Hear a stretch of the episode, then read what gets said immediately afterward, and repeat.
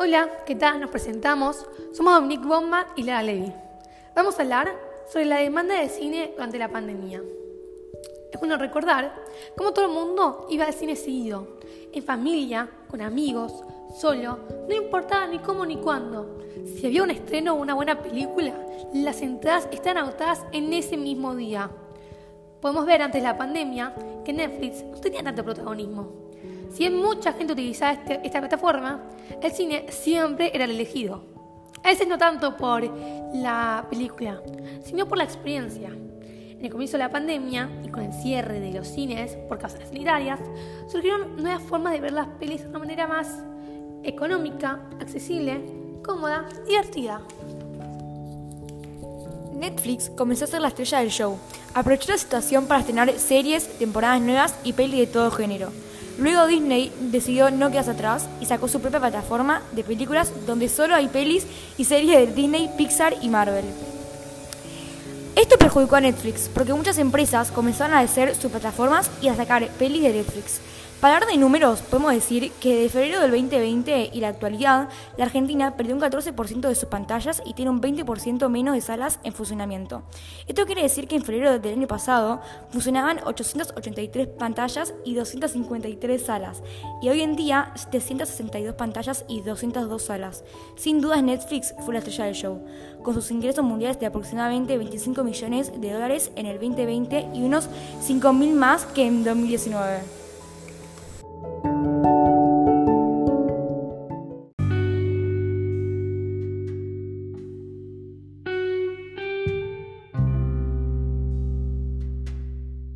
En un nuevo capítulo vamos a seguir hablando sobre el cine y la plataforma de entretenimiento. No podemos negar ni comparar una salida al cine, el ir a comprar la entrada, ir por pochoclos, sentarse a ver una, una, pantalla, con sentarse a ver una película solo en la cama o el sillón. Pero como todo bueno, también hay un lado malo. El cine tenía restricción de horario. Las películas estaban a una determinada hora y se pagaba una entrada entre 500 y 800 pesos por ver una hora de película. A diferencia de Netflix, era mucho más conveniente en cuanto a precio. Se paga por mes y no hay restricción de horario.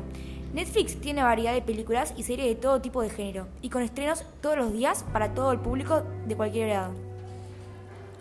También nos podemos dar cuenta de que a Disney, a Pixar, Warner Bros., Universal, Paramount, entre otras, no les conviene estrenar sus producciones por cine, porque económicamente les conviene estrenar por sus plataformas, ya que fanáticos, incluso los que quieren ver esa película, van a pagar el mes de la plataforma para ver el estreno y ganarán más que si estrenaran por cine. ¿Serán Netflix, Disney, Amazon Prime lo que suplanta el cine? Tal vez estemos justo en medio de una revolución del entretenimiento. También está bueno mencionar el trato que tienen estas plataformas con los clientes. Hay combos, ofertas, promociones que generan que más gente quiera utilizarlos.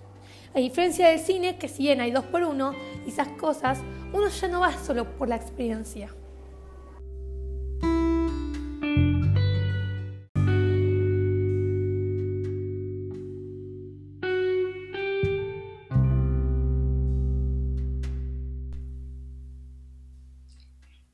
Capítulo vamos a hablar un poco del giro de mercado y diferenciar el antes y el después del cine en la pandemia. Podemos ver como antes de la pandemia el cine era el centro de atención y que las plataformas no eran nada a comparación del cine. Podemos imaginarnos que en un gráfico de cantidad por precio el cine siempre fue el ganador, obviamente dejando de lado las diferencias entre empresas y marcas. El cine siempre creció en cantidad, e incluso más cuando habían promociones y ofertas, ese 2x1 o 50% de descuento. En esos momentos es donde hay un equilibrio entre precio y cantidad. Pero también podemos ver cómo luego de la pandemia disminuyeron sus ingresos y Netflix, a diferencia, aumentó sus ingresos. Como, como habíamos dicho en otro capítulo, sus ingresos mundiales fueron de aproximadamente 25 mil millones de dólares, 5 mil más que el año anterior. Y en cambio el cine quedó medio que fundido. Tuvieron que cerrar muchos por estar en bancarrota.